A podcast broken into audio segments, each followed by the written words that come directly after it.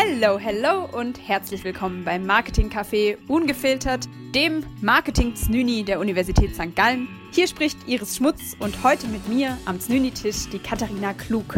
Katharina ist Professorin für Marketing an der Fresenius Hochschule in München und beschäftigt sich in ihrer Forschung mit dem Thema Waste und auch Food Waste, das heißt Abfälle. Abfälle, die im Haushalt entstehen, die in der Industrie entstehen, aber vor allem natürlich, wie wir die vermeiden können. Und da lässt sie uns heute so ein bisschen hinter die Kulissen ihrer Forschung blicken und gibt uns ein paar kleine Appetizers zum Thema. Hör mal einfach mal rein.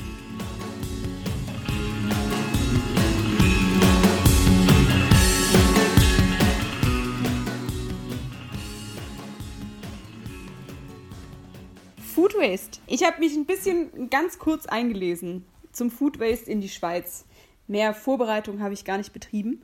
Ähm, ich wollte nur mal wissen, was heißt denn Food Waste in der Schweiz eigentlich? Also wie viel, was sind denn da so Zahlen?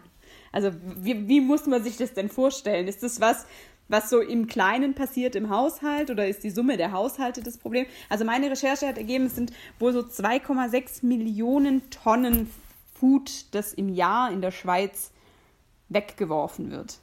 Also quasi unnötiger Food Waste. Unnötig würde, haben die beschrieben, äh, heißen, das ist kein Food Waste, der weggeworfen hätte werden müssen, sondern der einfach im Haushalt oder in der Produktion oder in der Gastronomie dem Mülleimer zum Opfer fällt, weil er nicht gekauft wurde oder nicht verwertet wurde. 2,6 finde ich äh, Schicke Zahl. Ist ganz schön viel, oder? Auch, ja. Also ist einfach zu viel, kann man so sagen. Ich bin jetzt selber nicht in der Schweiz zu Hause, ähm, sodass ich eher so mit Zahlen aus Deutschland komme, wo es ähm, heißt 75 Kilogramm pro Einwohner, pro Person. 85 Kilogramm, haben wir schon was, was wir rausschneiden müssen. auf jeden Fall ein Drittel, ein Drittel von dem, was weggeworfen wird, wäre verhinderbar, wäre nicht nötig. Und ich denke, die Zahlen sind in der Schweiz ähnlich. Ein Drittel, das muss man sich mal vorstellen. Ähm, das, das sind Zahlen, die alarmierend sind, wo wir aber auch gleichzeitig Spielraum haben, noch was tun zu können. Und das ist ja quasi die Good ja. News Nämlich wir können mit diesem einen Drittel haushalten. Also als, ein, als einzelner Haushalt, als Restaurant, dort äh, gilt es jetzt was zu tun, um das zu reduzieren. Ja, ja, das ist äh, genau, also auch 38 Prozent von diesem Food Waste kommt tatsächlich von Einzelhaushalten. Das ist zwar eine hohe Zahl, aber da dachte ich dann auch, naja gut, dann ist das, was ich hier tagtäglich irgendwie an Mühe vollbringe oder vollziehe, hier äh, Sachen nicht wegzuwerfen, bis zu Ende zu verwerten, Brot zu trocknen für Knödelbrot und solche Sachen, ist wenigstens nicht, ähm, ja, nicht für nichts, sondern es ist tatsächlich ja dann das, wo ich auch mitwirken kann, diese 38 Prozent zu drücken. Ja, und äh, ich finde, zu sagen, äh, ein Einzelner hat gar keine Kraft oder gar keinen Power, da was zu bewirken, weil er eben nur so ein kleines Rädchen ist, ähm, das stimmt nicht. Das ist ganz im Gegenteil der Fall. Wenn nämlich jeder so denken würde, dann ist wieder die große Masse die, die nichts tut. Ähm, es ist ganz im Gegenteil der Fall. So Consumer Power, wir wissen das ja aus der Forschung, äh, jeder kleine Einzelne kann in Summe dazu bewegen, dass Unternehmen umdenken, dass Industrien sich quasi umbewegen.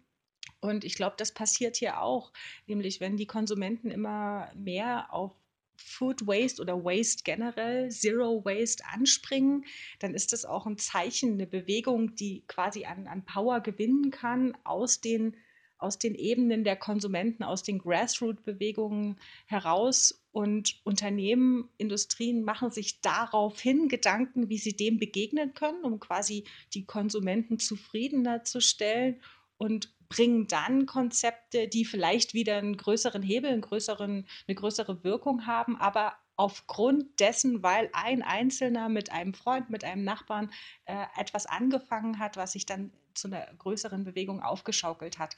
Und in der Tat, Zero Waste, wo ja Food Waste ähm, Teil davon ist, ist ja sowas, was sich gerade entwickelt im Zuge der, der Nachhaltigkeit, die immer äh, essentieller wird dieses Problem Müll, Müll, was mache ich damit?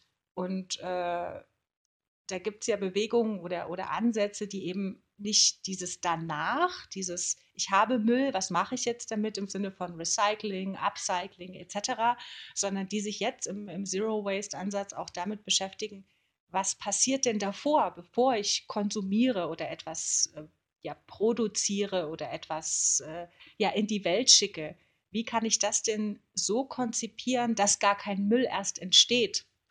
Äh, dieses sogenannte Pre-Cycling ist also etwas, was ein gewisses Umdenken mit sich führt. Und das spielt ja auch beim, beim Zero Waste, beim, beim Food Waste eine große Rolle. Also wie kaufe ich denn so viel ein, dass ich auch alles verbrauche? Oder wie du gerade sagtest, was mache ich denn mit meinem alten Brot? Wie kann ich das denn weiterverarbeiten? Also klassische Resteverwertung, wie die Oma sagen würde. Ja, tatsächlich finde ich, wenn man sich ein bisschen damit auseinandersetzt, dann, ähm, dann sieht man in so älteren Generationen das total intensiv. Also wenn ich jetzt so meiner Großmutter äh, überlege, wie wir früher gekocht haben oder wie früher gekocht wurde, ähm, so es gibt, also ich komme ja, oh, ist kein Geheimnis, dass ich aus dem Schwabenland komme und dass wir sowieso immer alle ein bisschen geiziger noch, äh, zumindest von außen betrachtet werden. Aber wir äh, haben ganz viele so Gerichte, die ich von meiner Oma kenne, die eigentlich nichts anderes sind wie ein Restegericht, das aber ein eigenes ständiges Gericht ist. Gibt es dann so eine richtige Abfolge, so montags gibt es das und dienstags darauf gibt es immer dasselbe, weil das ist immer der Reste von gestern. So, das ist immer dieses neue Gericht, zum Beispiel saurer Kartoffel, saure Kartoffelsuppe wird immer aus Kartoffelsalat vom Vortag gemacht. So, das ist so. und äh, das finde ich ja ganz witzig, wenn man sich das anschaut und denkt, das ist ja auch gar kein neues Wissen. Das weiß die Oma ja. Nö, es ist überhaupt nicht neu. Es ist äh, wie sowas Wiederentdecktes, was schon mal da war. Also in der Tat, unsere Großeltern, Urgroßeltern, die würden wahrscheinlich mit dem Kopf schütteln, äh, wenn sie hören, womit wir uns heute beschäftigen, weil das gab es ja alles schon mal. Aber das heißt ja nicht, dass wir zurückgehen, sondern eher so neu entdecken, dass es wieder wichtiger wird, weil zwischendrin vielleicht mal was anderes wichtiger war. Und äh, was du gerade angesprochen hast mit äh, dem schwabischen Geiz. Also Geiz hat ja immer so was äh, negativ konnotiertes. Ich würde das eher mit äh, Sparsamkeit ja. übersetzen oder Sparsamkeit titulieren. Ähm, denn äh, im, im, Zuge einer Studie haben wir tatsächlich auch nachweisen können, dass dieses Sparsamkeit, diese Sparsamkeit, Frugality äh, im Englischen, auch einen großen Einfluss darauf hat, wie jemand Müll vermeidet, wie wichtig ihm das ist. Also jemand, der sparsam mit Ressourcen, mit seiner Zeit, mit sich, mit, mit Dingen umgeht, der hat auch ein Bewusstsein quasi dafür ähm, und wird eher dazu geneigt sein, ja, Food Waste zu vermeiden oder eben diese strenge Abfolge von, von Gerichten. Montags gibt es das, dienstags das. Das hat auch was mit Planbarkeit, mit Struktur, ähm, vielleicht sogar mit Agilität, um mal wieder so ein Wort reinzubringen. Also ich mache Dienstag das, weil ich am Montag das übrig habe. Fast so ein bisschen äh, ein, über, ein übergeordnetes Thema, ne? so eine Genügsamkeit die ja ähm, in, der ganzen, in der ganzen Nachhaltigkeitsbewegung auch eine Riesenrolle spielt. Dass man sagt, ähm, nicht nur Genügsamkeit mit äh, dem, den Ressourcen, die man hat, sondern auch mit der Zeit, wie möchte ich damit umgehen, bewusst, weil ich habe vielleicht durch viel Arbeiten nicht so viel. Also das ist ja auch so eine, ja, so eine Achtsamkeitssache dann schon wieder fast, wenn man es dann philosophisch sieht.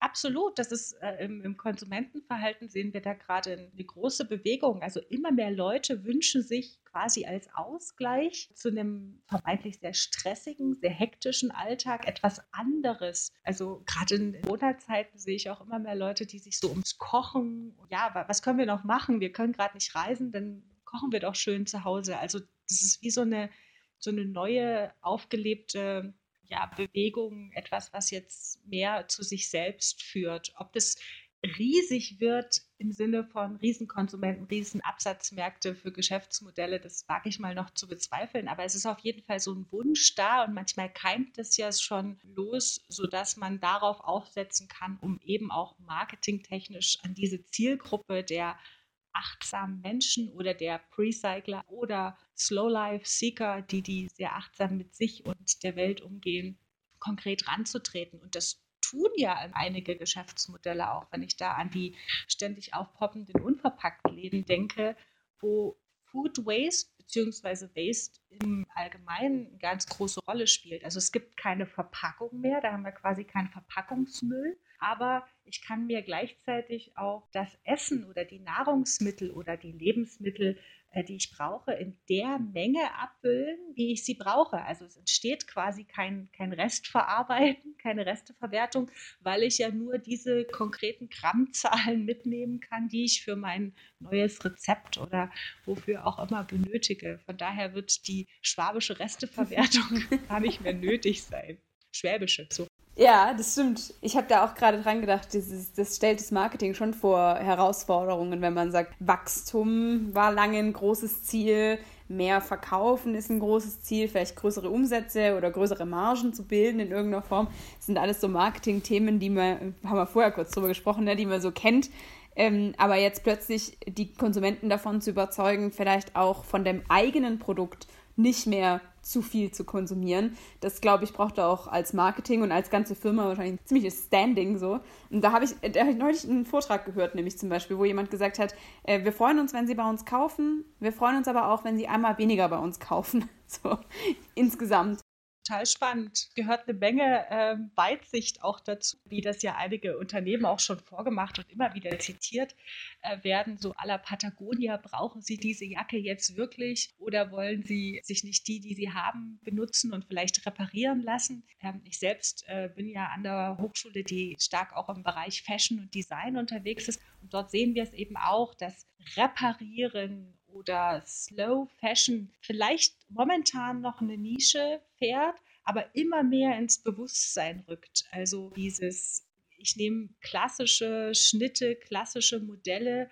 um nicht jedes Jahr oder jede, jedes Vierteljahr meinen Kleiderschrank einmal trendmäßig neu anpassen zu müssen. Es gibt eine nicht unerhebliche Zahl an Konsumenten, ohne dass ich es jetzt äh, konkret benennen kann, ähm, die sich immer mehr dafür interessieren. Und dann, finde ich, hat Marketing wieder die Aufgabe, sich dieser neuen Welt anzunehmen und sich ins Bewusstsein zu rücken, dass es eben nicht nur um die Menge des Einmalkaufs geht, sondern jemand, der so ein Bewusstsein entwickelt hat, der wird vielleicht auch zu einer Marke oder zu einem Unternehmen eine Loyalität entwickeln, die genau diesen Punkt anspricht, weil er das als Konsument vielleicht nicht überall spüren kann. Du hast gerade vorher schon ganz kurz was gesagt äh, zu deinen Studien, die du ähm, zu dem Thema auch durchführst, zum Thema Waste allgemein, aber auch zum Food Waste. Gibt es denn da äh, noch zwei, drei Sachen, die du uns hinter die Kulissen blicken lassen kannst oder schon verraten kannst? ich weiß, man kann nicht immer alles vorher verraten, aber so ein kleiner Appetizer. ein Appetizer. Also wir sind gerade mittendrin in einer Studie, äh, wo es auch um Kaffeekonsum geht. Cheers. Sinne, zum Kaffeetalk. Und zwar äh, das Thema Coffee to Go. Coffee to Go produziert Müll ohne Ende durch die Coffee to Go Becher. Und ähm, jetzt im, im Zuge nicht des Food Waste selbst, aber des äh, Food Waste indirekt, nämlich der Kaffeebecher, der ja Teil des, des Foods, des Kaffees ist, ähm, haben wir uns mal angeschaut, wie hoch denn die Intention ist, die Bereitschaft auf so einen Kaffeebecher zu verzichten. Also diese Bring Your Own Cup Geschichte, bring deinen eigenen Kaffeebecher mit und krieg dafür auch noch einen Discount. Ist das was, was die Leute wollen, machen oder nicht? Oh, mich hat es total gecasht, ja. Ich, als, als ich das das erste Mal gehört habe, ab dem Tag habe ich nur noch, mein, also als Studentin noch damals in Tübingen, nur noch meinen Tübinger Kaffeebecher gehabt. Das war irgendwie more convenient.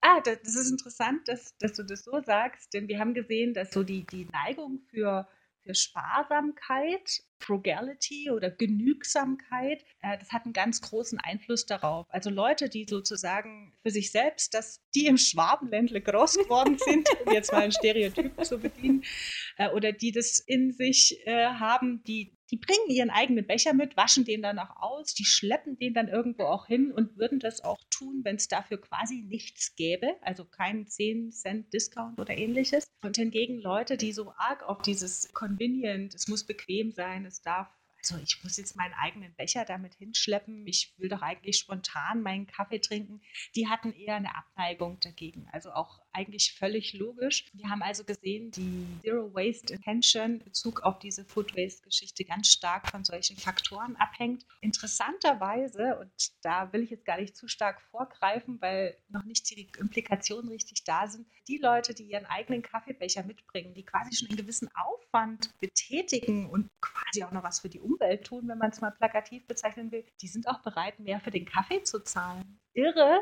die wollen gar nicht diesen Discount haben, mit dem uns einige große Kaffeeanbieter ja locken wollen, unseren eigenen Cup mitzubringen, brauchen die nicht. Also Intention für Unternehmen, es geht den Leuten eben nicht um monetäre Anreize, sondern das sind meistens solche, die tatsächlich was für die Umwelt oder eben auch im, im Zuge für sich tun wollen, für ein gutes Gewissen. Da sind wir mal ganz gespannt, was rauskommt. Äh, mit einem Kollegen von der Universität Clausthal läuft das gerade und ich bin mal gespannt, äh, in welche Richtung wir da noch gehen können.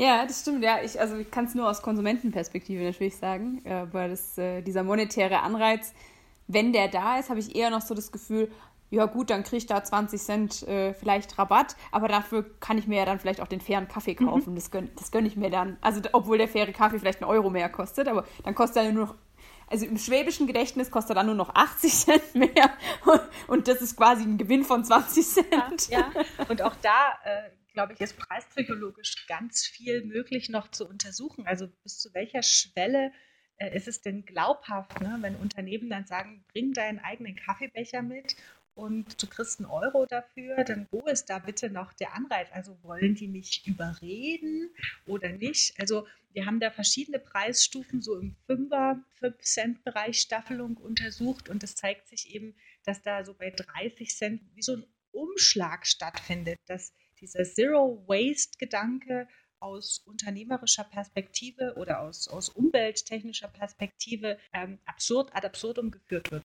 Und gab es aber auch sowas, dass die, die das jetzt nicht aus einem Umweltbewusstsein heraus tun, äh, eine, eine, Preisschwelle, ab der die sich das überlegen würden? Oder habt ihr die nicht genauer untersucht? Also das war nicht Ziel der Untersuchung, sondern wir wollten uns anschauen, wie das äh, Zero-Waste-Verhalten, das sogenannte Precycling, sich eben darauf auswirkt, auf diesen Kaffeekonsum im eigenen Becher. Aber in der Tat, das wäre eine spannende Implikation. Ja, weil es würde mich irgendwie interessieren, oder? Was die, also ob, ob die quasi monetär gecasht werden können, also quasi genatscht werden können, wenn man es mal so sagen möchte. Oder ob die vielleicht das einfach grundsätzlich egal kostet, was es wolle, weil es muss einfach jetzt schnell gehen, selbst wenn es mehr kosten würde. Weil das wäre ja der Umkehrschluss, den könnte man ja auch ziehen, dass man sagt, es gibt keinen Rabatt für die, die es mitbringen, aber die, die es nicht mitbringen, müssen aufzahlen. Mhm. Da, glaube ich, äh, passiert wieder was, äh, was sich auch psychologisch ganz gut erklären lässt. Das wird dann so einen negativen Effekt haben. Dann kostet es mehr, dann ist quasi die Bestrafung größer, während hingegen die anderen werden dafür belohnt, dass sie was mitbekommen, aber auch nicht in so einem riesen Moment Moment, sondern es ist eher so eine symbolische Belohnung von 10 Cent und diese 10 Cent wirft man dann vielleicht auch in die Tippbox. Ähm, aber es ist interessant, wie sich das auswirkt. Also die, diese Schwellen, da gilt es tatsächlich noch ein paar Studien zu machen. Spannend. 30 Cent also. Das heißt, die vorerst Recommendation wäre maximal 30 Cent als kleine Belohnung. In einer deutschen Großstadt. Gut. Das würde sich wahrscheinlich äh, in anderen äh, Regionen anders ausstatten, klar. Ja, klar. Ähm, auch da, glaube ich, äh, tun wir noch ein bisschen. Auf jeden Fall haben wir gesehen, es bringt was. Also ja. es bringt was, äh, diese, diese Bewegung, diese Bring Your Own Cup-Geschichte äh, weiter voranzutreiben. Und man muss sich auch gleichzeitig bewusst sein, dass das nichts sein wird, was äh, flächendeckend für jeden gilt. Das ja. ist ein Angebot, ein Zusatzangebot, so wie es zum Beispiel die, diese unverpackt Regale ja jetzt mittlerweile ja. auch in einige Supermärkte schaffen. Also ein klassischer Anbieter, ähm, Rewe und Co., die äh, bieten jetzt unverpackte Produkte an zum Selbstabfüllen, ohne dass sie ihr ganzes Sortiment umstellen. Aber ich glaube, darum geht es gar nicht.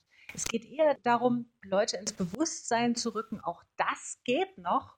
Und vielleicht animiert man oder natscht man ja damit Leute, die da noch nicht drüber nachgedacht haben. Und dadurch haben Unternehmen, Retailer, Händler natürlich auch so eine Art Vorbildwirkung. Und wenn es dann noch dazu führt, dass man jetzt die Leute, die früher nur in den Unverpacktläden eingekauft hätten, aus Überzeugung oder sonstiges, eben auch in die vermeintlich klassischen Supermärkte zurückbekommt, dann ist es doch ein tolles Marketing-Tool, auch mit Blick auf den Umsatz.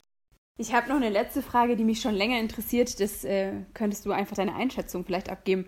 Ähm, ich frage mich, diese, diese ganze Corona-Sache, mit der wir alle leben müssen gerade, ähm, die hat ja ganz gute Auswirkungen in Sachen Reise, CO2, wir bewegen uns weniger, wir sind irgendwie mehr, ähm, mehr zu Hause. Das hilft natürlich der Umwelt irgendwie auch indirekt, auch wenn das jetzt gerade trotzdem nichts ist, was wir uns alle wünschen würden an, an der Situation gemessen. Ähm, aber gleichzeitig passiert ja auch, dass wir ganz viel Takeout mitnehmen und noch mehr Müll produzieren wahrscheinlich.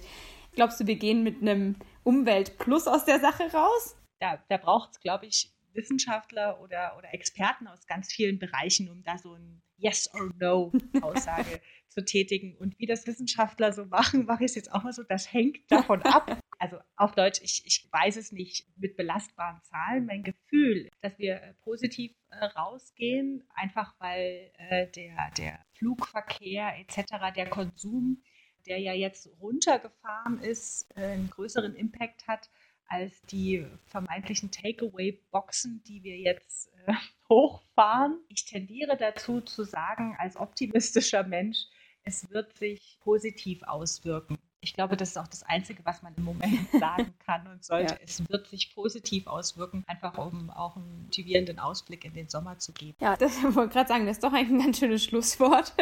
Außer du möchtest natürlich uns noch einen Tipp geben für unseren Marketing-Café in Bezug auf die Café to go und die Kaffeeforschung. äh, mein Kaffee ist gerade zu Ende gegangen, also Refill ist auf jeden Fall notwendig. Es war mir eine Freude, äh, mich mit dir zu unterhalten zu dem, zu dem Thema äh, Food Waste oder Waste in, in general. Und äh, ich freue mich auf Kommentare oder Anmerkungen oder ja, Hinweise und auf gemeinsame Studien, die sich so ins, ins Pricing bewegen. Ja, sehr gerne. Weiter studieren, lasst uns weiter forschen. Vielen, vielen Dank, dass du da warst. War ein sehr schönes Gespräch. Und ähm, ja, ansonsten hoffen wir natürlich, dass die Hörer und Hörerinnen was mitnehmen. Und äh, wenn es natürlich Rückmeldungen gibt oder so, dann lasse ich dich das äh, auf jeden Fall wissen, sobald ich da was bekomme. Und danke mich, war ein sehr äh, erfrischendes und schönes Gespräch. Danke dir. Bis zum nächsten Mal. Danke. Tschüss.